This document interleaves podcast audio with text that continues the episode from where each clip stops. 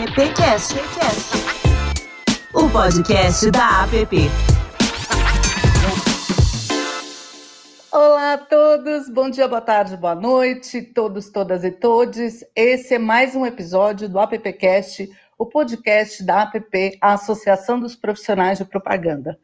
Hoje nós estamos aqui para falar sobre branquitude, é, ainda pensando no mês da consciência negra.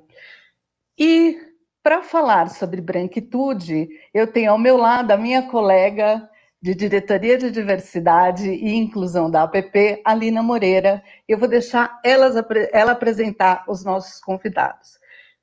Eu queria só falar um pouco sobre, eu queria só introduzir um pouco a questão aqui é, da branquitude e por que a gente trazer esse tema hoje. Né? A raça branca no mundo ela é representada por 13% das pessoas do planeta. E ainda assim, ela é considerada a raça que significa a humanidade. Mesmo que eu, Marta Gutiardi, branca, de cabelo liso e curto, diga que não sou racista, o meu trabalho não é julgado pela cor da minha pele. Eu não sou julgada pela cor da minha pele. E isso me coloca imediatamente numa posição de privilégio. O Desmond Tutu disse: se você é neutro em situações de injustiça, você está ao lado do opressor. Lina, para falar sobre esse assunto que incomoda tanto, que provoca tanto desconforto novo, e eu acho esse desconforto muito positivo, eu queria que você apresentasse os nossos convidados e começasse essa conversa, por favor. Bom dia, Marta. Chegou toda inspirada hoje. Mas vamos lá. Para as coisas novas que sempre trazem desconforto, a gente sempre tem que ter uma certa delicadeza para tratá-las porque nós estamos falando de mudanças. É, e se a gente pensa e fala muito, né, principalmente nos, nos espaços, tem se falado tanto em futuro, né, tanto em prosperidade, em progresso, em, em um, do homem até para outros planetas, a gente tem que ter delicadeza com essas coisas que falam dentro da nossa alma, que calam dentro da nossa alma. E esse é um tema que tem calado na alma de muitas pessoas porque pela primeira vez aí, de uma forma muito recente, é, aquele que deu nome, aquela etnia que disse como as coisas são, está sendo convidada também se ver como uma etnia. Então, para a gente ter é, cuidado com, com, esse, com, essa, com essa descoberta, essa consciência, nós convidamos duas pessoas que, que já estão aí circulando há algum tempo com esse incômodo, aprendendo, convivendo, falando e não tendo uma postura neutra a respeito. Então, nós vamos ter nesse nosso encontro a querida Andréa Sef, head de comunicação do Grupo Publicis, que tem aí mais de 20 anos de experiência em jornalismo, no setor empresarial e econômico. Andréa teve a oportunidade de vivenciar e contar sobre as estratégias e histórias de algumas das maiores empresas do Brasil além de conhecer uh, alguns países, como Estados Unidos, Alemanha, França, Coreia do Sul. Então, isso lhe permitiu uma visão sobre diversidade bem interessante. Além disso, ela é empreendedora. Ela já criou sua própria editora, escreveu livros, lançou revistas de negócios, teve um programa diário de rádio para descobrir finanças pessoais. Por aí a gente percebe que a Andrea teve sempre uma visão bem à frente, bem visionária sobre as necessidades da nossa sociedade. Outro aspecto que mostra bem isso foi ela ter seguido para a área de, como de publicidade em 2015 e um, ela tem muito orgulho de falar que é uma das criadoras do programa de equidade racial da Thomson 2020, é, cuja meta era até 2020 ter pelo menos 20% de cargos estratégicos da agência é, ocupados por afrodescendentes. Esse é o primeiro programa de inclusão racial da publicidade brasileira que uma agência se apresentou tocando nesse assunto e comprando essa, essa causa. Bom dia, Andréia! Fala um oi aí bom pessoal. Dia, bom dia, pessoal. Obrigada, professora Linda, por essa apresentação maravilhosa. Eu vou, eu vou depois eu vou usar essa apresentação em outras apresentações. para mim é um prazer estar aqui. te faz tempo que você me chamar, eu venho. Esse assunto é muito importante para mim. É, é para começar a falar, é só para dar oi e passar para o Lucas. é só falar um oi, porque a gente vai falar do Lucas. Tá bom. Então, oi, gente. Aí o nosso outro convidado vem do sul do país, né, Lucas Suki, ele publicitário, ele é um publicitário que já passou por vários espaços da agência, ele coloca que por último esteve à frente da, da questão estratégica, mas o, o, uma das grandes vertentes do Lucas, ou vamos dizer, um dos grandes avatares do Lucas, é um projeto chamado, de podcast chamado Propaganda Não É Só Isso Aí, e o Lucas tem feito algo que é bem interessante de demonstrar que a academia, a pesquisa, tem um diálogo concreto com o mercado, sim, através desse podcast. Tem deixado para a gente um registro enorme da chegada de uma nova geração dentro das agências, com uma visão crítica de como pode fazer uma publicidade diferente. Por sinal, ele tem dado é, um sentido para a palavra de crítica a partir de construção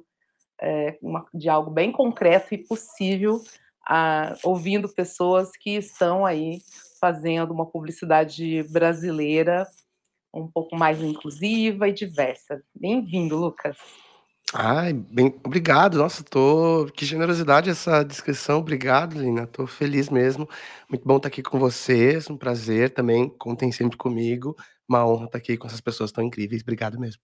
Bom, e aí é, eu, eu, queria agradecer a presença de vocês, Lucas e Andréa.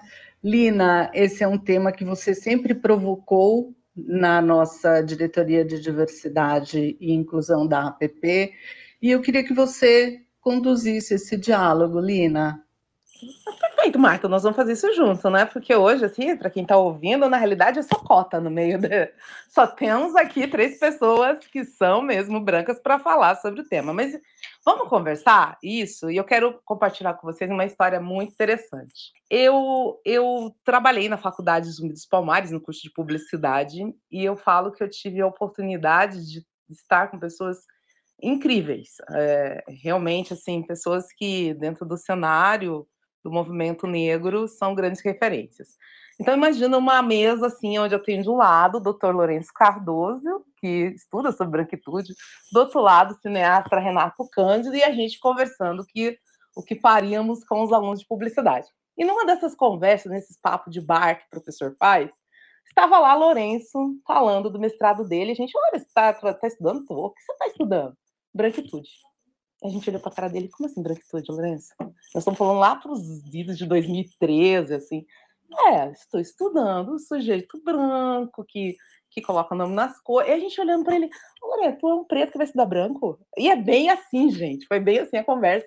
E, e Lourenço nos explicando algo para vocês perceberem, né? Que a gente não tinha a menor ideia do que se tratava. E por que disso? Porque só a partir de 2000 então, alguns estudiosos americanos começam a observar essa questão de compreender o branco como uma etnia e também como um objeto para ser estudado.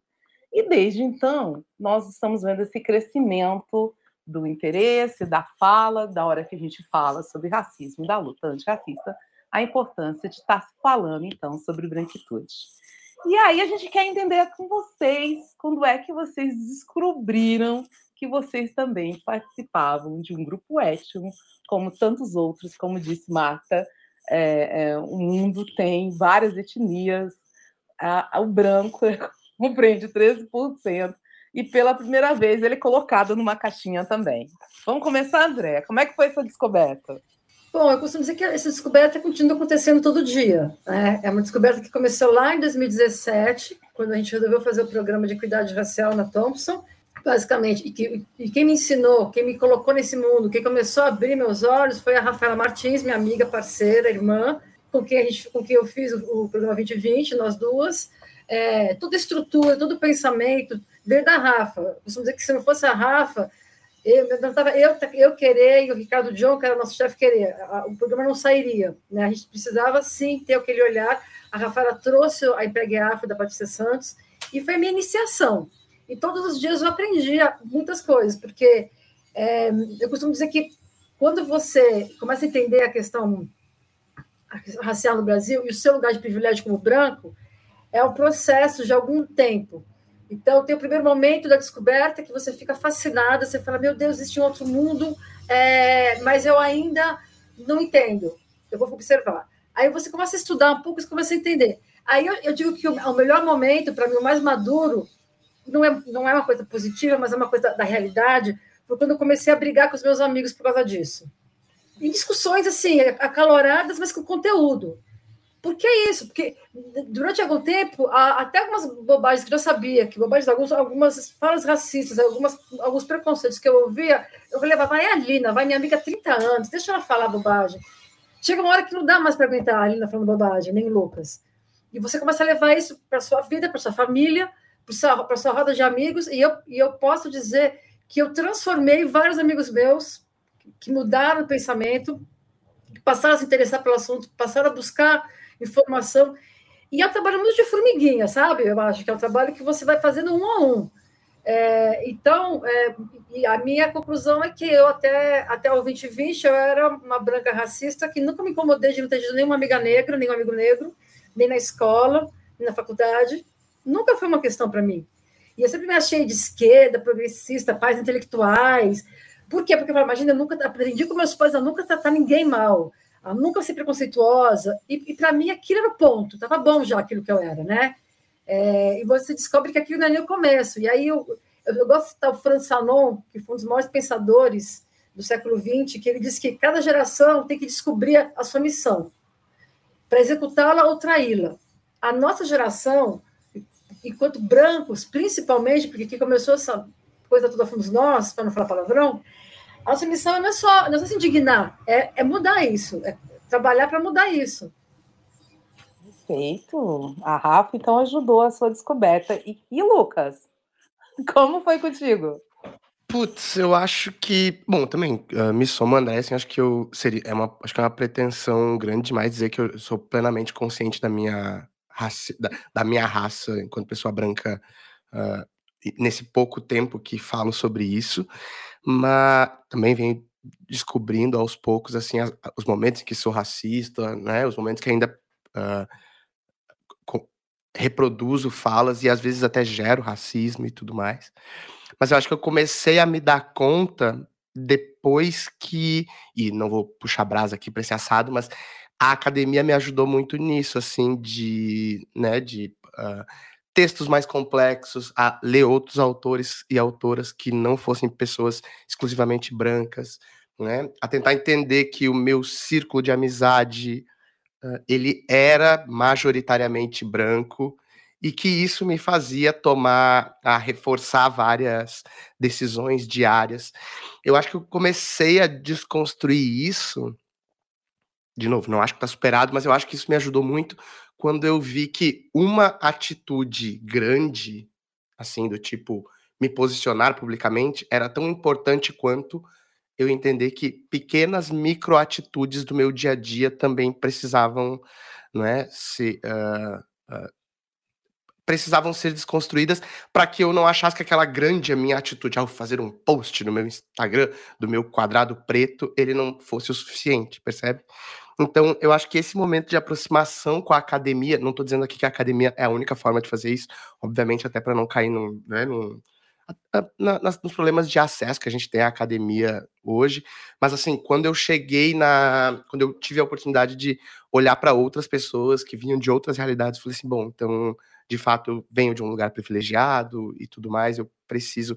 E aí, óbvio, eu cheguei na academia por conta dos problemas que a publicidade trouxe, né? Então eu saí desses espaços de produção, de publicidade mesmo, saí da propaganda efetivamente, porque nesses lugares eu comecei a ver outros problemas que não os raciais.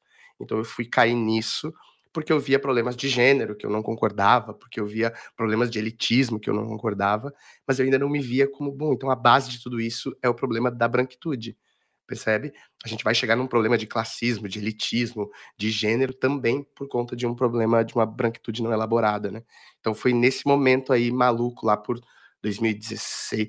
É, é, mais ou menos um momento que a efervescência da publicidade começa a acontecer ali. Me lembro do 2020, me lembro da pesquisa sobre assédio moral e sexual que o grupo de planejamento realizou. Aquele momento foi um momento muito frutífero assim para a propaganda começar a se questionar, né? Então, mais ou menos nesse momento aí que eu comecei a me ver como uma pessoa branca e parte do problema, assim. E Marta, e você? Como é que você descobriu? Vou botar a Marta junto, viu, gente? Ela não vai ficar quietinha. Porque, como eu, eu disse, sabia. gente, quem está me ouvindo, eu sou só cota aqui. Vamos aproveitar para entender como que é essa, essa descoberta aí. Uhum. Não, eu sabia, fico super feliz, Lina, porque assim, é, vai coçando, né? É, eu, eu me descobri, eu, eu falava feminista, agora eu prefiro falar um pouco antimachista. É, eu me descobri antimachista em, em 2013, quando eu me dei conta do meu machismo. Né? Em 2013, eu participei de um curso na GV e na minha turma nós éramos em 37 mulheres e meu comportamento no primeiro momento ali foi absolutamente machista eu comecei a rever várias coisas. E aí, ao longo desse período em que eu fui entendendo os comportamentos machistas, eu fui levando isso para outras esferas. Né? E, e, fui, e fui vendo como esse meu comportamento é, se reproduzia em outras esferas. Então, eu estudei em escola pública, mas depois fui para um colégio religioso católico, contra a minha vontade, e depois fui para um colégio religioso presbiteriano, também contra a minha vontade. E nesses últimos colégios não tinha absolutamente nenhuma pessoa preta, nenhuma pessoa preta. A minha adolescência inteira, a minha juventude foi sem essas pessoas ao meu redor. E é muito complicado você, eu também, como você, Andréa, fui ensinada a tratar bem todas as pessoas, a não ter preconceito, né? Mas eu também fui entendendo que preconceito a gente tem contra a pessoa branca, né? Contra o negro tem outro nome, que é racismo. Porque o preconceito se dá em função da cor da pele. Então, não é simples essa descoberta, ela dói. Hoje eu, eu fiz um comentário com a Lina, né, Lina, de manhã, e a Lina falou: Marta, tira o chicote da mão. A Lina é uma pessoa de uma generosidade absoluta, assim. É, é, incrível o tanto que eu aprendo com você, Lina, e o tanto que eu me comovo. Eu já falei disso 500 vezes, não vou cansar de falar. É, mas esse desconforto eu acho que ele é muito positivo. Quer dizer, é dói, não é que não dói, mas é como se fosse acupuntura, sabe? Coloca a agulha aqui, vai doer, mas você precisa aprender com isso. Seu corpo também precisa aprender, porque isso se dá em várias camadas, né? Não é só na camada racional, isso se dá em várias camadas. Foi assim, Lina? Vocês estão falando muito de dor, mas vamos tentar é, olhar para um outro aspecto. É, nem sempre precisa ser dolorido, porque dor também é uma invenção nossa, né? Uma criação nossa. Essa, essa ideia, às vezes, de sacrifício, de dor, de culpa, são, são também é, lógicas criadas para ter um certo controle nosso de todas as formas. E aí eu queria, queria conversar com vocês sobre isso. Como essas descobertas vocês têm tratado para que isso não seja doloroso? Porque nem sempre aprender precisa ir para essa ordem da dor. Como é que vocês têm feito com isso, Andréia? Olha, eu transformei isso no, em. O Lucas falou de academia, achei interessante, porque eu, por causa disso, para poder entender mais esse tema, esse tema, eu fui para academia. Então, a primeira coisa que eu fiz foi uh, uh, estudar no Centro de Estudos Africanos da USP, que são vários cursos, são módulos uh, que tratam da questão racial, a cultura do negro no Brasil e África. E aí eu gostei tanto que esse ano eu entrei na faculdade, estou fazendo sociologia na FESP, porque eu quero fazer mestrado e eu quero me especializar nessa área de branquitude, porque eu entendi que é, é desse lugar que eu entendo, que eu consigo entender e consigo falar sobre esse tema. É nesse lugar que eu me encontro. Esse é o meu lugar, para mim. É, não é nem questão de lugar de falar, é o meu lugar de entendimento. É a partir daí que eu consigo olhar as relações raciais do Brasil. É, e eu também acho que não é só dor, não. Eu tenho histórias é, lindas de sucesso, de pessoas que estão voando no mercado, que começaram no 2020 e que estão hoje são diretores de agência, estão, estão, estão no, na Gana, na agência Gana, estão em outros lugares, estão na, no, no, na diretoria do clube de criação. Então, assim, eu acho que é sobre isso, sim. A gente tem que falar também sobre. E, e, e eu sei que em alguns momentos a, a minha branquitude e o fato. Porque eu costumo dizer que que eu, eu, eu, na verdade, quem falava isso para mim era a Rafa. De vez em quando eu tinha uma crise, porque eu falava, mas eu sou branca, Rafa, eu não vou me meter nessa parte, isso não é comigo, é com você. Aí ela falava, para com isso. Ela falava, olha, você tem o papel de fazer pontes.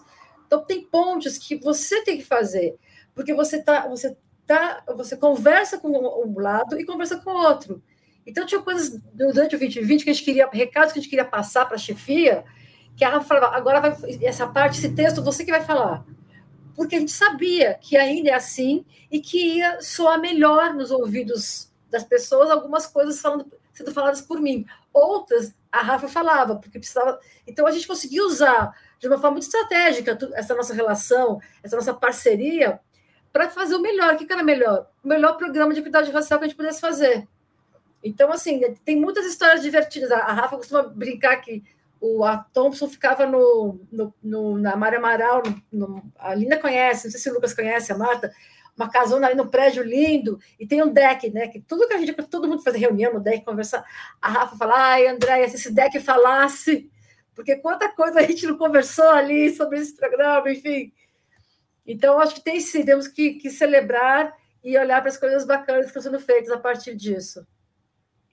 Sem dúvida, a gente fala sobre a questão para ter a luta, que tem o apoio mas para ter apoio a gente precisa estar tá bem, porque senão não tem como fazer ponte quando você está na ordem dessa coisa muito da dor e da culpa. A gente sempre tem que lembrar que nós estamos num outro momento de uma construção de algo extremamente novo, quer dizer, os nossos antepassados construíram daquilo que eles entendiam que era adequado, e a gente está construindo no olhar que a gente está tendo até de perspectiva de futuro, né? Então, se a gente não estiver bem para fazer essa ponte, não tem como, como levantá-la. Mas o Lucas tem um tem um, vamos falar assim, um, uma sensibilidade sobre com relação a pontes. Ele faz algumas pontes que são bem interessantes. E eu acho que ele cuida de dores também, com, com uma questão até de ponto de vista de espiritualidade que eu acho extremamente também importante, né, quando a gente fala sobre esse tema. E como, que, como é que você lida com isso, de falar um pouco menos das dores e falarmos sobre construção? Ai, que ótimo. Obrigado por você ter falado disso, Lina. De fato, eu, uma, da, uma completando a, a, a, resposta à pergunta anterior, eu acho que também uma, um dos pontos que eu, que eu me vi questionando a minha branquitude foi quando me aproximei, então, de uma religião de matriz africana. Hoje eu sou um bandista já há alguns bons anos, assim. E, obviamente, que depois que eu comecei a frequentar também este círculo, eu não, não pude deixar que esse meu olhar crítico para esta questão também não olhasse uh, uh, para esse espaço que eu frequento falasse, caraca, como esse espaço também foi embranquecido com o tempo, né? E ali também texto esse tipo de crítica e tal. E ali também é um desses, e aí fazendo o link com, essa, com esse momento de agora, ali também é um lugar de onde eu consigo ver aprendizados, não pela dor, então, em relação à minha branquitude, né? Espaços que eu consigo de fato chamar pessoas e falar assim: você tá vendo como esse espaço aqui que a gente frequente, também não vejo, não, não é uma crítica ao embranquecimento dos terreiros, enfim, mas você está vendo como aqui chegar para aquelas pessoas e dizer, porque teoricamente são pessoas mais, né, uh, evoluídas nesse sentido, tô usando uma palavra que nem é melhor para esse momento, mas você consegue chegar e puxar pela mão e dizer, ó, oh, você está vendo como esse espaço aqui foi embranquecido? O que, que a gente pode fazer para resolver esse tipo de questão? Então, certamente eu vejo, uh, não acho que nós tenhamos só só problemas, acho que a gente tem avanços a celebrar e também é, não vejo que a gente tem só aprendizados pela dor, mas a forma que eu tenho encontrado de, de aprender mais uh, pelo amor do que pela dor é a fala. Assim, eu acho que eu acho que eu, depois que eu comecei a. Então, meu, meu, meu, meu processo foi esse, né? Ao invés. Talvez um, um, ao contrário da André, eu cheguei na academia e lá aprendi, falei, bom, eu preciso falar sobre essas coisas, né? Eu não posso deixar que isso fique só comigo. E aí criei o projeto, que a Lina já falou, enfim. Uh, falar falar com as pessoas, falar, você tá vendo isso que eu tô vendo? Eu tô vendo do lugar certo? Uh, sabe, uh, isso que pessoa branca que que me ouve, você tá ouvindo o que eu tô falando? Você acha que eu tô falando certo? E pessoa negra, você acha, não, não, não confirmando, mas assim, é, isso aqui, você concorda? Como, como é, como você se sente em relação a isso? Porque falar essa construção de pontes e tudo é, é, o único, é a única forma que eu tenho visto nos últimos anos que a gente tem construído algo, seja na publicidade, seja na sociedade. A gente tá engatinhando ainda a passos lentos, mas esse lugar de escuta atenta, escutativa e tudo começa a acontecer de uns anos para cá sobre uh, perspectivas, sobre vivências nessa indústria, né? Isso não era uma realidade há 10, 7, 8 anos atrás. Né? Então, quando a gente começa a fazer esse tipo de movimentação de escuta mesmo, de, por favor, não é dar vozes, mas ouvir as vozes que não eram ouvidas, uh, aí a gente começa a ter transformações reais. Então, me parece que o lugar onde eu encontro de uh, promover essas transformações sem que elas sejam tão dolorosas é uma escuta, é tentar entender como as pessoas pensam para além desse meu pensamento uh, colonizado, colonizador ao mesmo tempo, embranquecido e tudo mais. Toda vez que eu sou chamada para falar sobre essa questão de, de racismo ou mesmo de inclusão, eu sempre tenho cuidado de falar que tem rodas que tem que ser feita das pessoas negras com as suas histórias, as suas dificuldades, as, as suas seus sonhos e anseios, mas precisa das rodas com as pessoas brancas entre elas para entender algo que também elas não têm consciência, que são das suas histórias, das suas jornadas, de coisas que doem entre elas, né? No fato de você conviver com os valores da sua cultura, não quer dizer que está tudo certo para todo mundo, né? Eu acho que essa essa parte de vez em quando me preocupa quando a gente fala de alguns programas que eh, propõem colocar todo mundo junto, depois quase todo mundo se resolve lá dentro, todo mundo vai aprender com todo mundo. Olha, a gente nem foi educado para isso, de aprender com o outro na, na, principalmente na, na área da publicidade, a gente tem uma, uma, eu falo que é uma alegoria da ideia do trabalho em grupo, porque lá da academia mesmo a gente falta algumas ferramentas para efetivamente falar sobre colaboração e os alunos entender o que é colaborar, compartilhar. É feito uma coisa em cima de uns fórceps e que as pessoas saem machucadas entre elas, né? O que mostra a fragilidade dessa ideia de trabalho em grupo. Agora, imagina quando vem com, esse, com um processo com esse, onde é, a primeira pauta é, é, trazer, olha, o que você ou seus antepassados fizeram de errado que prejudicou a mim, não aquele grupo. Na, quando a gente aprofunda, a gente percebe que tem coisas que sim trouxer, nos trouxeram até aqui, mas tem outras que machucaram todo mundo até mesmo quem faz parte do grupo, né? E na hora que você vai trazendo aspectos da construção de alguns valores que nós temos, isso, isso dói, né? Isso efetivamente dói na hora de, de, de a gente estar tá falando a respeito.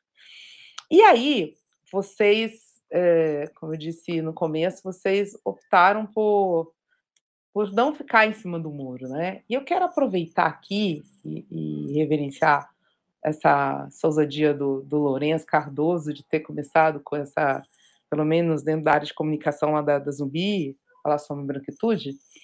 E tem um trechinho do estudo dele que ele fica explicando sobre que os brancos não são iguais.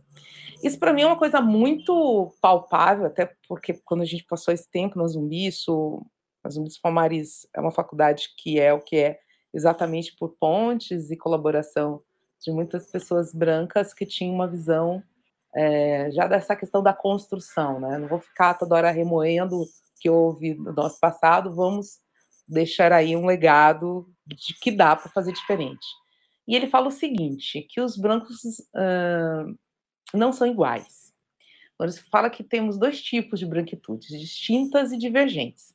A branquitude crítica, que desaprova o racismo publicamente, e a branquitude acrítica, que não desaprova o racismo, mesmo quando não admite seu preconceito racional e racismo. Essa branquitude crítica, ela sustenta que ser branco é uma condição especial, uma hierarquia e, obviamente, superior a todos não brancos. Aí o Lourenço também coloca, né, que que tanto a aprovação e a desaprovação pública nem sempre daquilo é aprovado publicamente, é ratificado no espaço privado.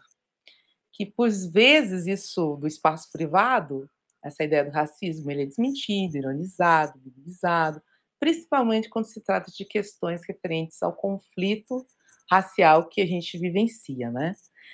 E aí, essa dificuldade do espaço privado, da gente entender de toda essa construção que nos leva por um, por, por até castas dentro desse universo publicitário, é, do tudo que vocês andaram já, presenciando, vivenciando com seus projetos, que tipo de perfis de branquitudes vocês poderiam categorizar dentro das agências de publicidade hoje, do ponto de vista de relação entre as pessoas? Vamos conversar com o Lucas agora, tá que ouviu tanta gente. Tá bom. Eu acho que eu me somo a, ao professor Lourenço, eu acho que existem essas duas mesmo, a crítica, a crítica. Essa separação do público e privado ela é muito proveitosa, porque eu acho que ela é um processo, né? Você começa a desconstruir primeiro no público por medo de retaliações e talvez isso leve para o privado as suas ideias e etc. Algumas vezes não leva, mas o, o que mais me preocupa dentro dessas categorias é e dentro da categoria do branco acrítico, né? Não, minto, eu vou começar pelo crítico.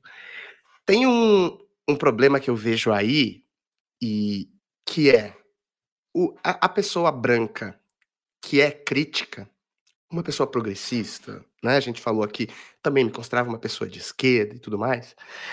Na época do conceito de lugar de fala, que foi, né, magistralmente trabalhado pela Jamila Ribeiro, popularizado aqui, mas ele é um conceito anterior, né? Ele está presente em Foucault, está presente na uh, em Orland, Judith Butler, vários pensadores assim e pensadoras. Uh, quando se dá o conceito de lugar de fala, essa branquitude crítica, né? Que é progressista, que posta o quadrado preto, ela usa o conceito de lugar de fala como um álibi e tô dizendo assim, muito provavelmente nós todos aqui, nós, nós pessoas brancas, eu, Marta André, já, deve, já devemos ter feito isso. Já devemos, não, eu, falando por mim, eu já fiz isso. De eu não falo sobre racismo porque não é o meu lugar de fala. Percebe? Então, ali naquele momento, a gente. O, essa branquitude crítica, eu acho que ela depôs muito contra e ela meio que entrou junto com essa. Uh, ela se soma, então ela anda no meio do caminho entre ser crítico e acrítico que é a gente usou por muito tempo de uma forma deturpada esse conceito de lugar de fala para dizer eu não sou eu não sou negro, eu não posso falar sobre racismo. Não, eu preciso falar sobre racismo porque eu sou gerador disso. Percebe? Então, ali, esse, essa categoria, essas duas categorias que o Lourenço coloca, elas são muito frutíferas para a gente entender que, acho eu, né? né? E acho que isso não deve estar presente no trabalho do Lourenço, porque eu, eu não li. Mas eu acho que a gente transita em crítico e acrítico em vários momentos da nossa vida. Muito por conta de uma cultura de cancelamento, por medo. A branquitude tem medo de ser cancelada pelos seus iguais. E é por isso que gente, algumas pessoas a gente não puxa pela mão. É por isso que eu critico meu amigo que está sendo racista, mas talvez eu não critique meu chefe, é por isso que eu sou crítico com pessoas que talvez estejam numa relação desfavorável de poder comigo, outra pessoa branca, obviamente, e não faço isso para pessoas que estão acima no meu uh, numa relação de poder desfavorável, percebe? Então a gente transita nessas categorias e é isso que faz, do meu ponto de vista, obviamente, que faz com que os nossos avanços em relação à branquitude sejam mais lentos do que o necessário, né? Em alguns momentos a gente não se coloca como pessoas críticas, a gente fica no acrítico. A gente não é, seres humanos são complexos por natureza. Eles não são, ah, eu sou progressistão sempre. Não, em alguns momentos né, eu não sou, eu sou, uh, eu sou neutro, eu não me posiciono. em vários momentos na, na, até aqui, mesmo depois que eu já tinha entendido que eu deveria tomar essa postura crítica, eu não o faço, né? ou por medo de ser cancelado, ou por medo de falar, e, ah, mas é um branco falando. É, uh, eu, tenho, eu tenho. Uh, então, vê, em vários momentos a gente escolhe o rótulo da. Uh, de, não, a gente prefere não ser biscoiteiro do que ser omisso. A gente prefere se omitir a não ser biscoiteiro e falar sobre essa, uma pauta racial, você percebe? Então, eu acho que essas. No, nesse meu processo, eu percebi que a gente varia e é, é, entre ser crítico em alguns momentos e ser acrítico. Eu acho que, sinceramente, a gente não conseguiria ser crítico o tempo todo. Acho que, uh, uh, de fato, isso uh, também nos desgastaria a ponto da gente não conseguir reservar energias para ser crítico nos momentos necessários. Contudo, eu acho que a gente transita nessas categorias, uma mesma pessoa se coloca como crítico e como acrítico em vários momentos, por medo dessa, uh, desse lugar de fala, por medo do cancelamento de pessoas brancas, enfim. Acho que eu nem respondi, né? Acho que eu fui longe demais, mas eu queria falar isso. Não, eu acho que você fez a sua reflexão sobre o, a categoria e os tipos de acríticos. E Andréia? Eu concordo com o Lucas. É, essa posição do branco crítico, é, o branco crítico usou como escudo esse não lugar de fala. É, é muito confortável isso. E aí ele, ele, ele se exime de qualquer questão. Ele não precisa entender do assunto, ele não precisa estudar, ele não precisa falar. Ele vai dizer isso. Não, ele, e ainda sai bacana, né? Estou respeitando o lugar do fala do outro eu sou legal. E quando eu, quando eu entro na, na agência e começo a pensar na branquitude das agências, por onde eu passei, primeiro que eu vejo uma, uma evolução de 2017 para cá enorme, apesar de lenta. Assim, conversas que eu tinha em 2017 que parecia que eu estava falando com uma parede, assim, de verdade. Hoje eu tenho, e, tenho ping e tenho pong, volto as coisas. As pessoas é, e eu acho que na, hoje, por exemplo, o que, que a gente vê nessa posição do, do crítico e do acrítico? Né? Tem esse branco crítico, que até é um pouco mais informado hoje e quer que as coisas melhorem, mas não quer se expor na agência, no ambiente de trabalho, porque se expor no ambiente de trabalho sobre esse tema também tem um custo, né? Então, muito só não, André, eu, eu, eu concordo com você, mas eu não vou, eu vou ficar na minha. Na minha área está tudo bem, porque eu, eu acho que a grande questão ainda é que a branquitude não entendeu é, a necessidade das coisas acontecerem mais rapidamente. As coisas estão muito lentas. Quando você olha para o todo. Quando você vai no, no, nas, nos lugares, por exemplo, eu estou no grupo Publiciza, a gente acabou de lançar um grande programa de equidade racial, fantástico, não vou nem falar dele aqui, o, o assunto não é esse. Mas o que eu quero dizer é que quando você vai conversar com as pessoas, é, no geral, em outras áreas também, todo mundo diz o seguinte: ah, então, é aquela coisa, eu sei que tem que fazer, eu sei que precisa, mas não, não começa comigo, não, vai no, bate na outra porta. É, eu sei, eu, eu, então, aí bate aquele desespero, porque de repente uma global mandou, um chefe mandou, aí a pessoa fala, Andréia, eu preciso colocar três pessoas negras na minha, na minha área, o que, que eu faço? Cara, não é assim. Entendeu? Então, é, o, o, o branco é muito folgado, na boa, é muito folgado. Ele acha que o fato dele ter uh, enxergado a necessidade de ter relações raciais mais igualitárias, dá ele o direito de ficar fazendo assim com a mão e as coisas acontecerem. Aí eu falo, meu, vai estudar, vai se informar. É assim que a gente aprende. Porque, ai, não, André, eu já estou muito velha, meu cérebro. Eu falei, para usar o iPhone 18, seu cérebro tá bom, né? Para aprender tudo que é novo. Para inovação, todo mundo tá com o cérebro ótimo, a plasticidade do cérebro tá ótimo. Agora, para estudar e entender questões tão importantes como essas, é a mesma coisa. Então, eu, eu vejo muita mudança, mas eu acho que a gente tem muito caminho pela frente. Putz, eu queria, só, eu, eu queria comentar isso, uma coisa que a André falou rapidamente, e talvez eu até sobreponha ela, mas só para reforçar, perdão por isso, mas uh, a gente é completa. A, a, a indústria de publicidade ela é muito, muito boa em ir atrás do, do SGSW, do não sei o quê. Do, quando é para resolver os seus problemas internos, ela tem uma dificuldade bizarra de entender que debater branquitude é a própria inovação. Sabe assim? de uh, é isso é a última coisa. Isso é o iPhone 20 já na tua mão e tu não tá vendo. Sabe assim? É, é uma dificuldade de perceber isso como a tecnologia. É, uh, enfim, aí eu queria somar a isso uma fala da professora Cida Bento também, que é uma que ela tece o, o, o, o conceito de pacto narcísico da branquitude lá em 2002, e tem uma, um pequeno trecho da tese dela que ela fala que quando a gente, as pessoas brancas, elas tendem a olhar o racismo, elas, ela, ela usa essas três palavras. Elas veem um projeto esporádico, externo e opcional. É exatamente isso que a Andrea descreveu dentro de uma agência de publicidade. Vamos falar sobre racismo? Não, pera, veja bem, é opcional. Tem que ser eu? Será que eu preciso? Eu devo postar este quadrado branco? A minha agência deve? É esporádico, é uma vez no ano a gente posta quando uma pessoa negra for morta dentro de um supermercado.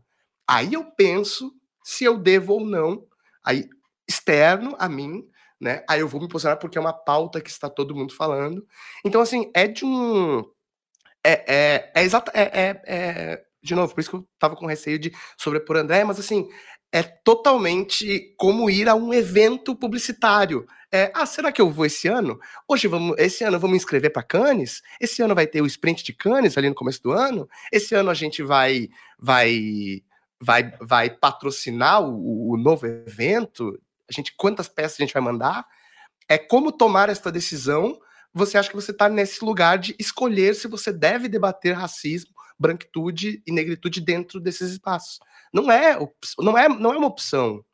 Uh, para você é mandatório que todas essas pessoas tenham o último backbook, você tem que ser mandatório que todas as pessoas tenham consciência racial dentro do seu espaço de trabalho.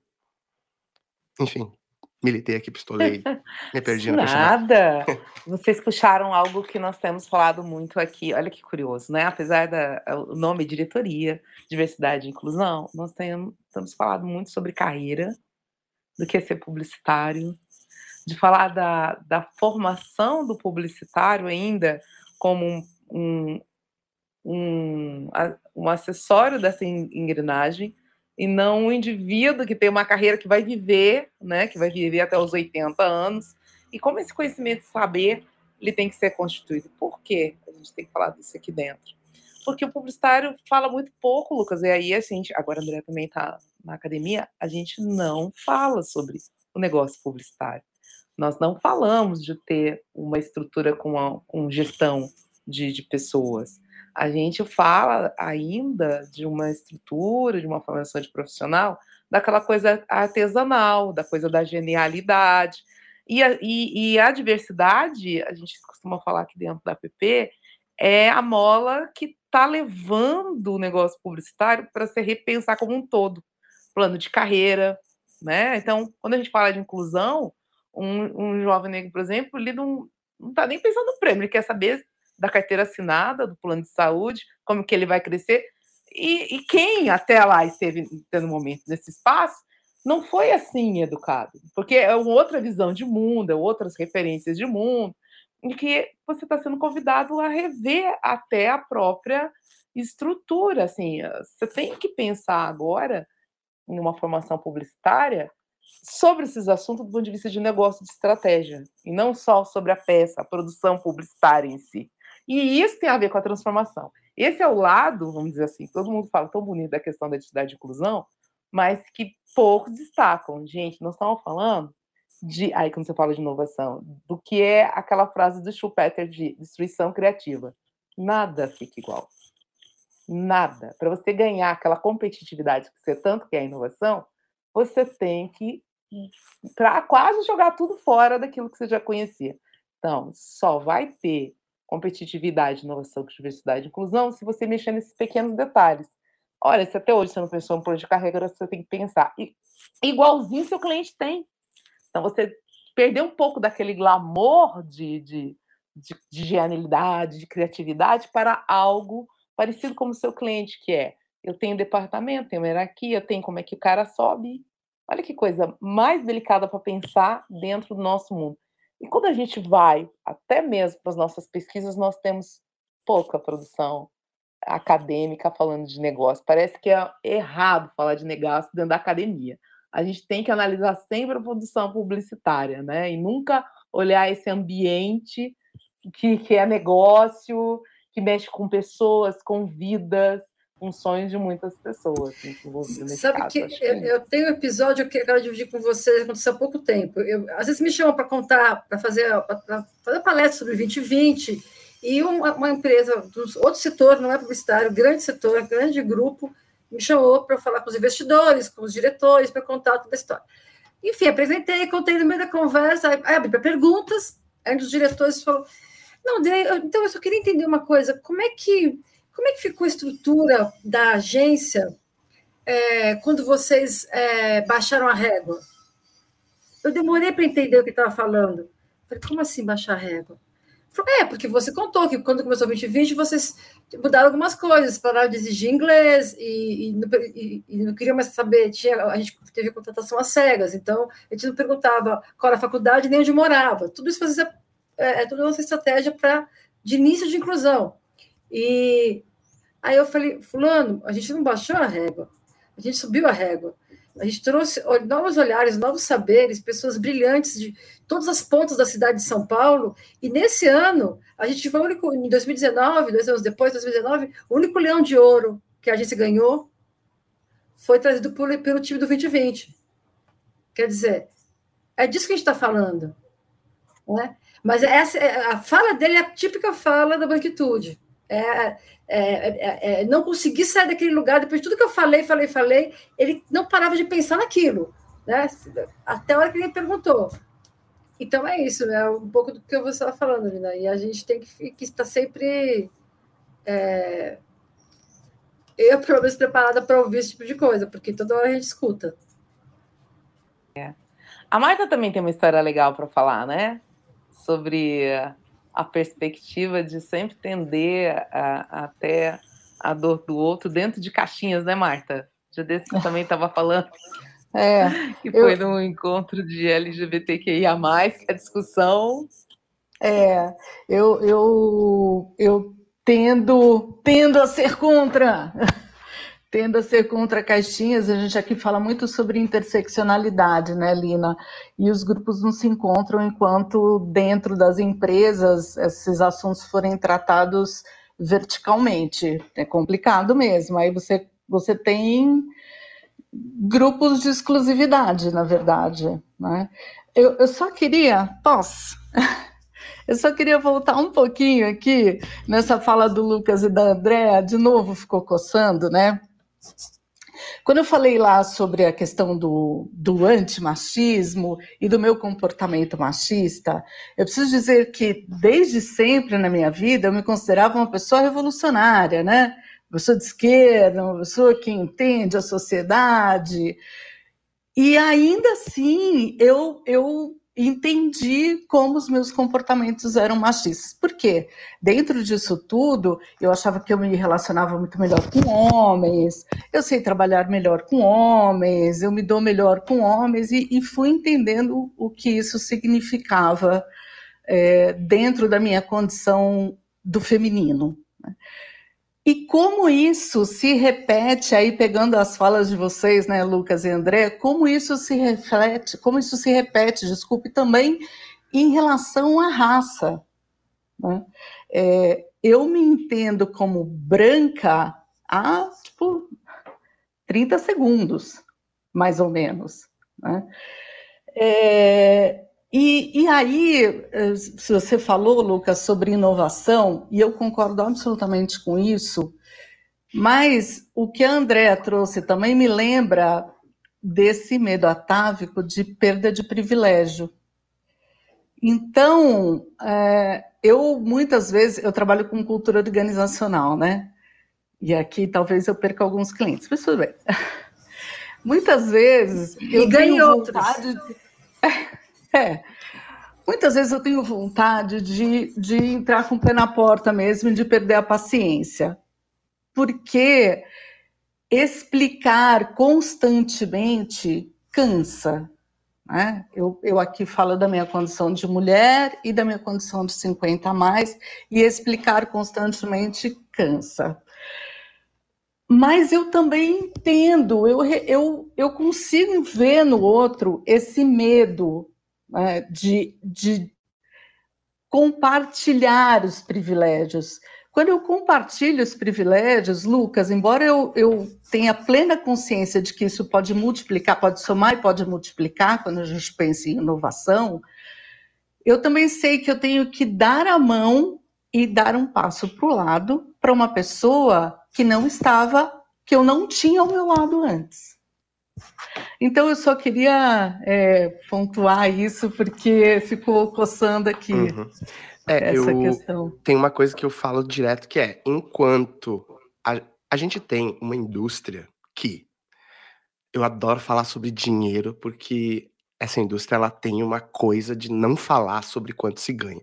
A gente tem cargos na indústria de publicidade de pessoas que ganham 120, 150 mil na carteira assinada, na CLT. Tem outras pessoas que ganham 200 mil no PJ. Essas pessoas tranquilamente conseguiriam facilmente falar assim: ao meu lado, deve... eu não estou dizendo abrir mão do seu privilégio, estou dizendo ao meu lado deveria estar uma mulher negra nessa diretoria. Mais uma cadeira se abre. Eu não estou querendo tirar a cadeira de ninguém. Ainda que vai chegar um momento que a gente vai ter que tirar, tá? Porque se a gente quer chegar, matematicamente é impossível. As, as empresas têm um tamanho. Se eu tenho metas para botar no meio mensagem que eu vou chegar num, num número de pessoas negras em liderança, a gente tem um número máximo de liderança. A gente vai ter que demitir pessoas brancas em algum momento né? Mas eu não estou falando sobre isso. Se a gente tem pessoas que ganham 200 mil, essa pessoa não passaria necessidade se ela ganhasse 100 e dividisse seu posto de privilégio com uma mulher negra. Isso não é baixar régua, isso não é assistencialismo, isso é ser equânime, simplesmente assim. E a gente não o faz. E se alguém, em algum momento, estiver ouvindo isso aqui, achar que isso é um mundo uh, uh, cor-de-rosa que eu vivo, um mundo não sei o quê, isso é pró o próprio pacto narcísico da branquitude, é exatamente esse seu pensamento de agora.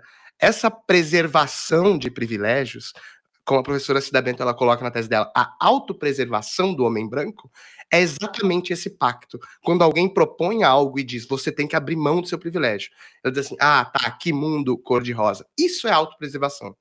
Não é nem por mim, eu tô autopreservando os iguais a mim, sem me perceber como raça, eu faço isso inconscientemente. Eu protejo a minha, a Andréia, a Marta, e digo assim: ah, tá, que alguém vai fazer isso. O que eu tô fazendo é o pacto narcísico que eu assinei no dia que eu nasci de uma mulher branca. Percebe? Enfim. Quer completar, Andréa?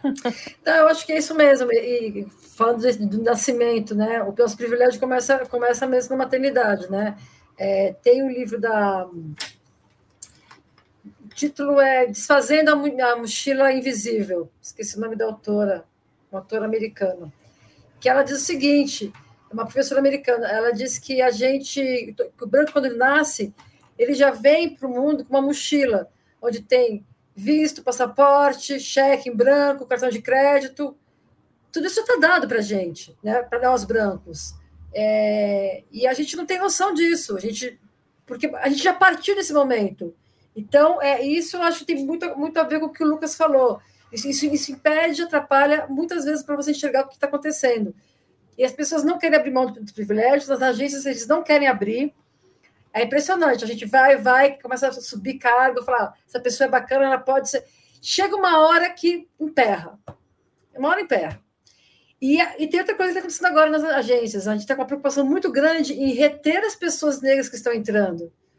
Porque não é, é, é muito difícil uma pessoa negra conviver num ambiente todo branco, que é necessariamente estruturalmente racista, é, vivendo microagressões, que é uma expressão que a Linda conhece muito bem, infelizmente, que são diárias.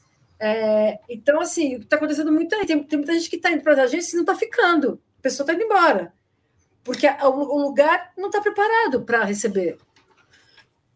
E aí acontece um movimento muito, né, muito curioso, né? A gente vê uh, isso que a Andrea descreveu, um lugar completamente hostil para pessoas negras. Aí pessoas negras saem desse lugar, pessoas LGBTQIAP+, saem desse lugar, né?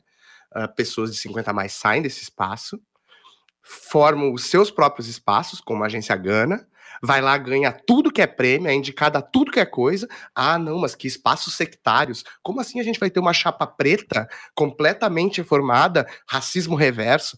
É de uma, né? Você não consegue perceber que você foi o gerador do ciclo. Você não conseguiu se despedir dos seus privilégios, tornar um ambiente melhor para que essas pessoas não saíssem, reter esses profissionais. Quando essas pessoas formam um lugar uh, adequado para elas e para eles, aí sim aí é o seu momento de você ficar pistolinha com o mercado grande líder branco, né? Então veja, é de uma. É, é, falta de sensibilidade mesmo, é falta de. É, é isso que a Andrea falou, do tipo, em algum lugar emperra. A gente sabe onde emperra. A gente sabe no, no privilégio de quem, na, na caneta de quem que emperra, né? Então tem uma, uma outra coisa importante que é esse emperrar é a talvez a André já tenha falado isso de novo, perdão se eu sobrepor, mas esse emperrar, o lugar que emperra é não é desconhecimento, é pura falta de vontade política, social, de que esses espaços mudem. É, é uma tentativa de ganhar mais cinco anos até que esse líder se aposente. Percebe? É deixa para a próxima geração.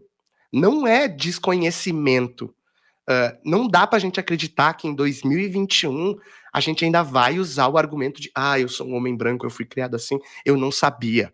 Sabe, a gente tem o Google aí há 30 anos já. Não é aceitável mais esse tipo de argumento, uma branquitude não elaborada. Né? Essas pessoas têm acesso, as pessoas vão em eventos em que todo dia se debate esse tipo de pauta. Esse, esse emperrar é falta de vontade. É na reunião que tá um para um, duas lideranças brancas, um fala, tá, vamos deixar, é, vamos botar outra pauta aqui, não é? Eu quero fazer uma reflexão disso que o Lucas está falando, de estar tá ali, todo mundo tem, está falando sobre o tema, que é a falta de vontade. Eu estava numa uma live com o professor Juarez Xavier, que é outro, né? Meu Deus, meu outro ídolo. E, eu, e a pessoa o entrevistador perguntou se achava que o racismo ia acabar, né? E eu falei, não. O jornalista me olhou assim, tipo, não, vai acabar quando tem ideologias.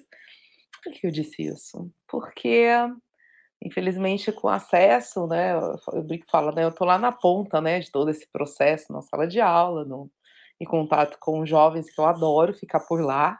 Eu acho que é ali que está eligir da nossa da longevidade, viver bem e, e santo tempo. E quando a gente tem acesso à formação de jovens de 14, 16 anos, e o que, que essa molecada está aprendendo, como estão sendo formadas, por muitas das escolas de elite de onde saíram os próximos líderes, infelizmente, não temos boas notícias.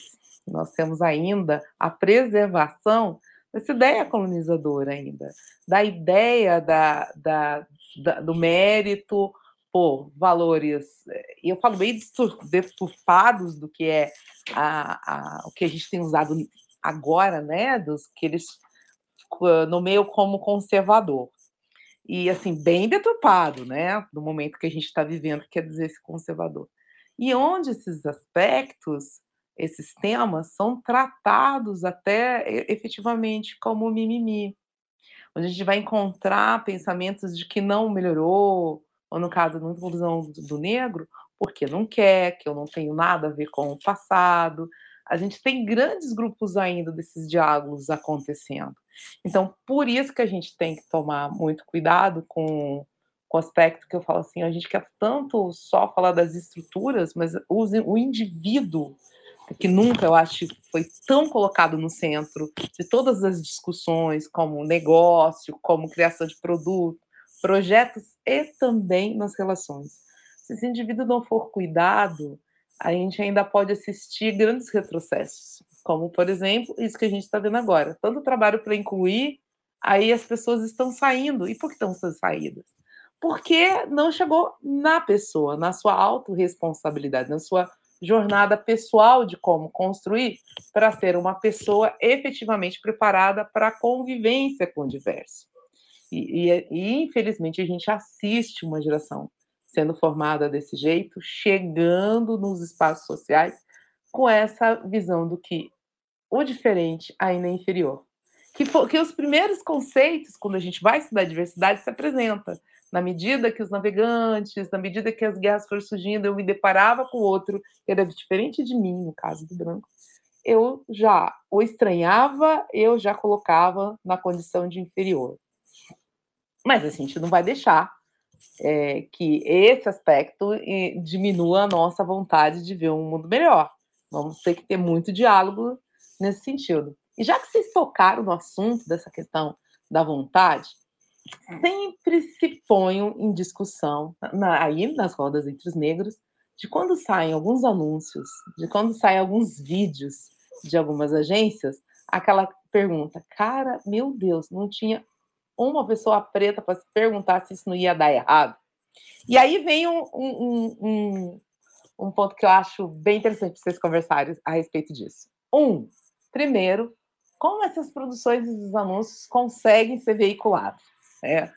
E dois, até quando também o negro vai ser visto como toque de consulta para assuntos que eu não estou interessado em aprender e fazendo cara como consultor interno sobre relações, é, é, relações raciais.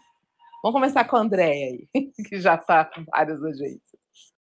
Eu acho que as coisas evoluíram, ah, houve alguma evolução nos últimos anos, é, e acho que, assim como essa, essa, evolução ainda pequena que houve, a, a, que vai continuar acontecendo, vai ser sempre pela dor, porque pelo amor não vai rolar. Todo mundo que evoluiu, evoluiu apanhando. Todas as empresas tiveram que apanhar para evoluir. Então, eu já nem me incomovo mais, porque vai ser assim. O pacto narcísico que o Lucas falou da Cidadania, ele, ele é tão bem feito, é tão bem formado, é tão natural para as pessoas brancas, que eles não nem pensam, eles aprovam as coisas se realmente não passa pela cabeça deles que teria que ter alguém que entendesse daquele assunto, seja qual recorte social, qual recorte étnico que, você, que a gente esteja colocando dentro da campanha. Aí a gente vê coisas que aconteceram há meses atrás, você fala, meu Deus, a gente está cinco, seis anos discutindo isso, no mínimo na publicidade. Como é que ainda acontece uma coisa básica dessas? Por quê? Porque cada vez mais a gente está vendo a necessidade de termos pessoas, profissionais negros, em cargos de liderança, de liderança criativa, de liderança estratégica, porque são essas pessoas que vão falar: para, para, a gente tem alguma coisa errada aí. Então, também não adianta você colocar estagiário negro. Não, sabe, não adianta, não é por aí. É, tem que ter estagiário, tem que ter o supervisor. Só que, se a gente não fizer todo esse caminho, porque se nas produções também, né? Tem essa questão da cadeia produtiva. Como é que é essa cadeia? Quem é a, quem é a produtora que você contratou? Tem alguém negro na produtora? Quem é o diretor? Né? Essas perguntas que algumas agências, alguns grupos estão começando a se fazer agora, elas são fundamentais. Porque até alguns erros que a gente vê dizem que o avião, para cair, são sete erros, né? Sete coisas tem que dar errado no, avião para ele cair. A gente vê situações atuais que eu falo, meu, tinha 14 erros, né? E, e, caiu, e aconteceu. Literalmente, em alguns casos, caiu mesmo. As pessoas caíram dos seus cargos, né? Porque estão tão é, envolvidos nessa bolha branca do, do, da criatividade. Coisa. Eu sou jornalista, então eu sou outsider desse mercado. Então eu tenho uma visão muito crítica em relação a isso, mais crítica do que, do que o publicitário teria.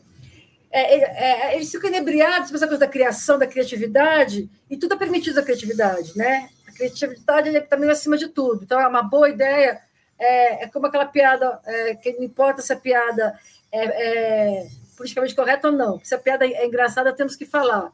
É mais ou menos isso. É, eu vejo, a gente, já assisti na agência coisas que, que a galera da criação, é, que fazia parte da campanha negra, te salvou no, no, no último minuto, de falar, não, não, isso não pode. Gente, você sabe que não pode por causa disso, disso, disso? E é assim que funciona. Como qualquer outra questão que a gente não entenda, né? Não dá para entender de tudo, e não tem como. E toda vez que a gente vê uma, uma cagada dessas de expressão, a, o primeiro pensamento que vem é: não tinha ninguém diverso naquele grupo. Não tinha, tá na cara. E quando isso acontecer, as, as agências e as marcas vão apanhar. E vão aprender apanhando. Não tem jeito. É, eu concordo, nossa, concordo com tudo. Eu acho que é, eu, é, isso que essa analogia do, dos erros do avião, ela, ela, é muito boa porque eu também acho que ali tinham vários erros. Eu acho que a gente, acho que a gente tá faltando a gente dar nome ao erro para que ele não se repita. Teve um filme, a gente está pensando em um, né? Mas vários outros aconteceram. Um filme criado pelo Wyden Kennedy para o Clube de Criação, chamado Crise, CRI, era de um, né? Era de, um, de uma falta de sensibilidade social, política, racial, econômica, enfim, uh, tamanha, e, esse, e isso foi para o ar e foi muito sintomático. Eu achei até importante que tenha sido para dentro de uma das próprias instituições do campo, né? Que, como um sinal de que, ó, vocês, além de fazer mal para a sociedade, a indústria de publicidade faz mal a si mesma em vários momentos, não sempre, mas em vários momentos. Eu acho que vários dos pontos uh, que a Lina falou, a André falou, desses erros, eles estão ligados a se não se tinha uh, pessoas uh, não brancas ali, muito provavelmente elas não foram ouvidas e tiveram opinião, deram a sua opinião e não foram levadas em conta, né? Isso é uma das maiores verdades do mercado hoje, porque, como eu falei, é muito difícil que uma empresa em 2021 não tenha ninguém envolvido no processo, dado as milhares de cobranças públicas que marcas e instituições sofrem. Né? Então, essas pessoas estão lá. Elas não estão em cargos diretivos que sejam uh, ouvidas ativamente. Muito provavelmente haviam pessoas ali, e é por isso que é, uh, é eu acho uh, sofrido que a gente tenha que fazer essas críticas, porque algumas pessoas deveriam estar envolvidas ali e também o trabalho delas também passou em alguns momentos por ali, só que elas não tiveram voz. Então, dentro desse, ou melhor, não, não tiveram suas vozes ouvidas. Então, dentro desse problema macro, que é um produto publicitário e para o ar errado, existem vários outros problemas nessa cadeia que eles não foram solucionados e não vão ser solucionados rapidamente. Por exemplo, isso que a Lina fala, a, a indústria de publicidade ela é muito, muito, muito. Tô ligado que vai ter um espaço de dicas depois, então eu vou guardar minha dica, como eu acho que resolver isso. Mas ela é muito, muito, muito focada no produto, na técnica. Vamos ter as melhores pessoas do, do sei lá, do, do, do Photoshop, os motion bolado, o criativão que não tá tá pouco se importando de onde vem o dinheiro de publicidade, quem é que paga isso, né? Então, ela é totalmente descolada da realidade, ela sempre foi totalmente descolada da realidade social no país em que se insere. Isso não é uma verdade exclusiva do Brasil, né? E também não é uma realidade exclusiva da indústria de publicidade, mas ela é majoritária, ela acontece muito na indústria de publicidade. Ela é totalmente descolada. Então a gente tem, a gente contrata não pelo uh, círculo social que aquela pessoa frequenta, as disciplinas que ela fez, se ela cursou sociologia na graduação. A gente contrata pelo curso de criatividade de 7 mil que ela pagou. Né? A gente contrata baseado na, na em, em, qual outras empresas ela já mostrou a pasta e alguém deu uma indicação. A gente não é não é uma indústria que se preocupa em olhar se aquela pessoa participou de um movimento estudantil na faculdade. Né? A gente não é uh, uh, preocupado em olhar se aquela pessoa uh, perguntar quais são os interesses, os gostos delas pessoais, né? A gente não é preocupado em perguntar em quais são, em quem aquela pessoa vota, se ela vota só em pessoas brancas.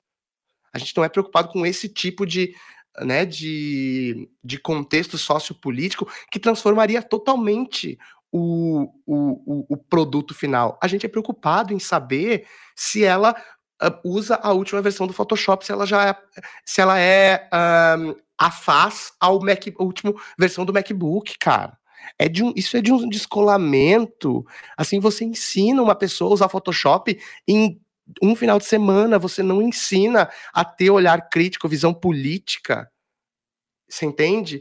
Então, assim, eu acho sinceramente que a, pouco vai se mudar. Então, a Lina fala que não vai se resolver o racismo. Eu concordo muito enquanto, especialmente dentro da publicidade, enquanto a gente não mudar a forma de contratação. E eu não estou falando uh, só em fazer as uh, entrevistas uh, cegas, fazer, não é? background check, não sei o que. Estou falando em fazer uma, um olhar olho no olho. E aí, quem é você? Que pessoa é essa? O que, que você se preocupou antes de chegar até aqui? Porque pegar pessoas para começar o processo é importante. Só que esses erros acontecem de pessoas que nem começaram esse processo, não conseguem chegar na página 1 de debate sociopolítico. Elas devem ter chance de né, alguém pegar e tudo mais, sim, mas elas têm que ter um mínimo de motivação própria. E as pessoas que a gente tem hoje, majoritariamente na indústria, não têm. Que show, né, Marta? O Lucas até abriu aí o nosso bloco de encerramento, que é dicas. dicas, Caraca, dicas para quem quem está escutando, fazer a sua jornada pessoal, não fique esperando a agência, a empresa que vai te cobrar eh, ter aí uma visão sobre a sua branquitude, né? Eu concordo com o Lucas, você tem que é uma construção sua, é né? uma construção de carreira, de indivíduo, de ser. Mas aí, Andréia, o que, que você traz para essa roda para quem está nos ouvindo de dicas para ele começar a sua jornada de aprendizado sobre branquitude e ter uma visão de um mundo melhor? Eu acho que, que é, é, é estudar. É estudar, é ler, é como o Lucas falou, o Google está aí, dois cliques você vai entrar. Assim, nós temos documentários, filmes, palestras, talks, TEDs. Não tem desculpa, tá tudo, tá tudo à mão, tá tudo à mão.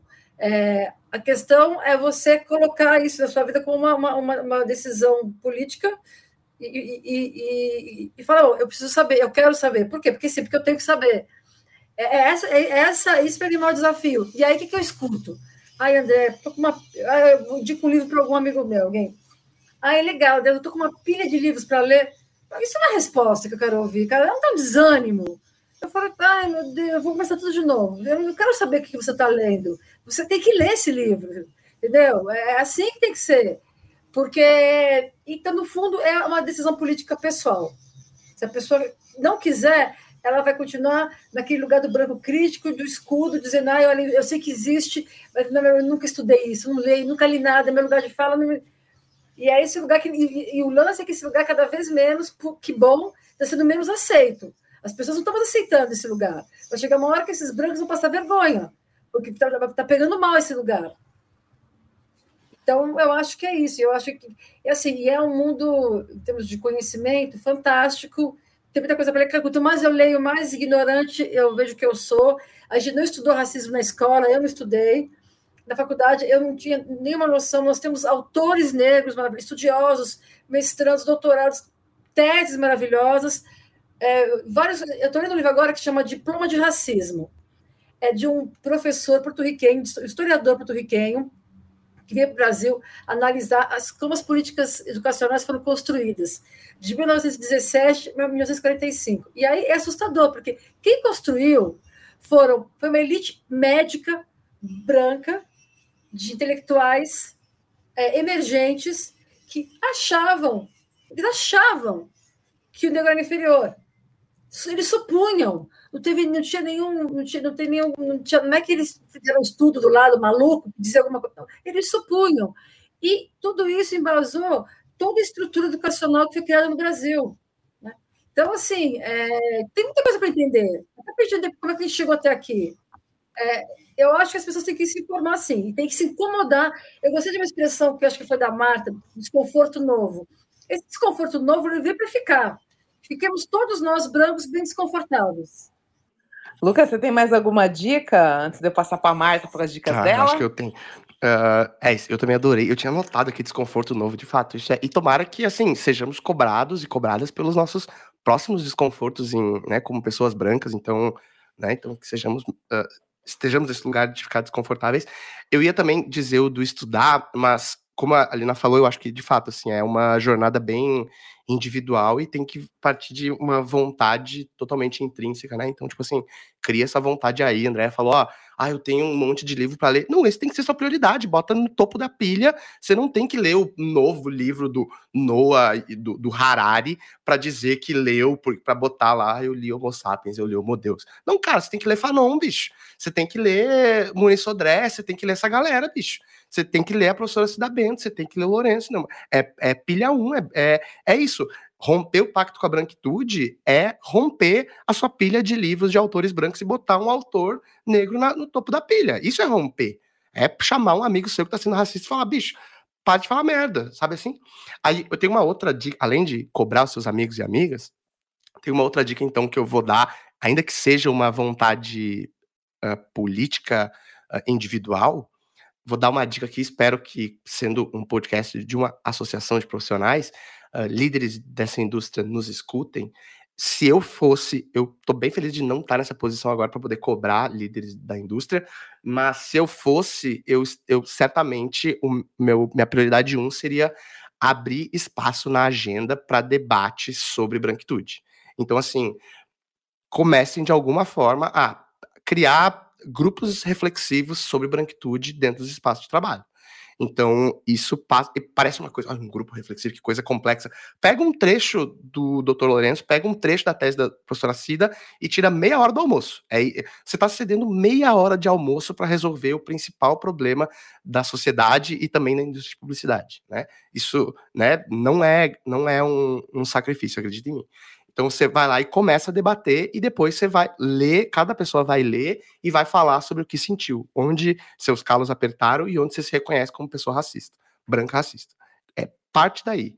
Então, se essa iniciativa não partir das pessoas, lideranças comecem a fazer isso. É um jeito de tornar o seu espaço menos hostil para que talentos uh, importantes ao produto publicitário se mantenham aí. Nossa, fantástico. Marta, muito Além de bom. almoçar a, em companhia da Cida Bento, ou com o Lourenço ah. Cardoso, como sugere Lucas, e você? O que você traz de dia? Caraca, mano, é o seguinte, os dois juntos. É... Não, primeiro, Lina, eu queria dizer que eu, eu tenho esperança. Né? Eu tenho esperança. Eu acho que se a gente olhar numa perspectiva histórica, eu me lembro de uma entrevista que a gente fez. Ai, talvez com a Ana, com a Ana Cortar, não sei, que ela fala, tá, mas é, qual é o tempo que você está usando para dizer isso, né? Que tem ou não tem esperança. Então, se a gente olhar numa perspectiva histórica, eu não vou viver, certamente, para ver isso nesta minha existência, mas quem sabe em outras existências. Eu tenho esperança, eu preciso ter esperança, porque senão senão não faz sentido. É, e aí eu concordo muito com Lucas e André, óbvio, estudem, você tem toda a razão, Lina, quando você fala que, que é, a pessoa preta não, não precisa ser fonte de consulta. Né? A Andrea falou, tem o Google, tem livros, vá, estude, fale. Eu acho que falta para gente espaços de convivência, espaços de troca. Eu vou dizer, sei lá, que na década de 40 e 50 existiam aquelas cadeiras na calçada, né, em que as pessoas ficavam conversando. Acho que falta um pouco isso, essa, essa questão da, do convívio em comunidade, né, que a gente não tem, a gente perdeu isso. Então, as ideias elas ficam ensimesmadas em nós mesmos, né?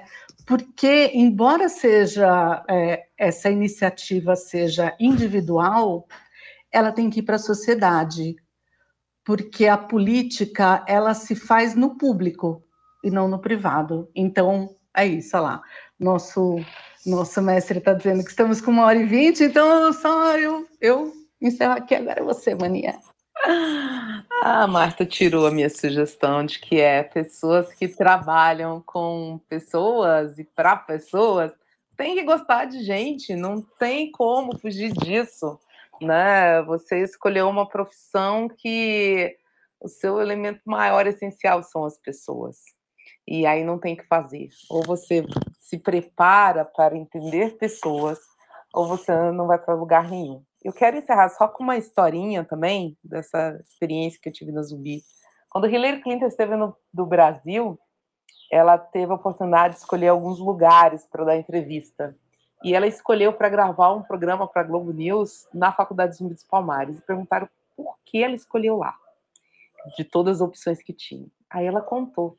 Na época de faculdade dela, de escola e faculdade, nas férias dela, ela era voluntária das universidades historicamente negras nos Estados Unidos, dela e o marido dela, para ajudar jovens negros a conseguirem a tirar essas diferenças para os programas inclusivos de lá.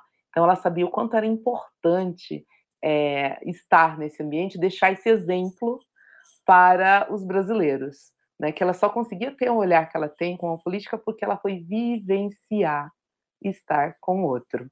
Então, eu acho que esse, isso, e ela contou isso para a gente lá, e por isso que ela esteve, e isso marcou muito. Se você quer efetivamente entender sobre a mercantilismo do ponto de vista positivo e construir essas pontes, você tem que estar com outro.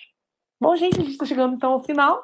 Muito, muito obrigada pela oportunidade de vocês compartilharem conosco essa visão de como fazer essa jornada de descoberta e se manter aí numa branquitude positiva e saudável, pelo menos para vocês, né? Esperamos que outras pessoas possam chegar a esse mesmo lugar também.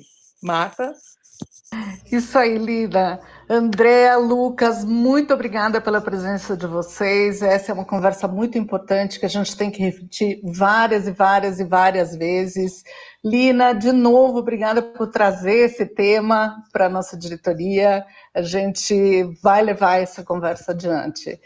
É, bom, esse foi mais um episódio do AppCast, é, uma iniciativa da APP, Associação dos Profissionais de Publicidade.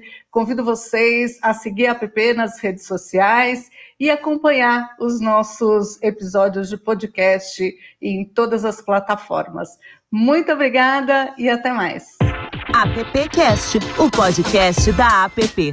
Acesse appbrasil.org.br.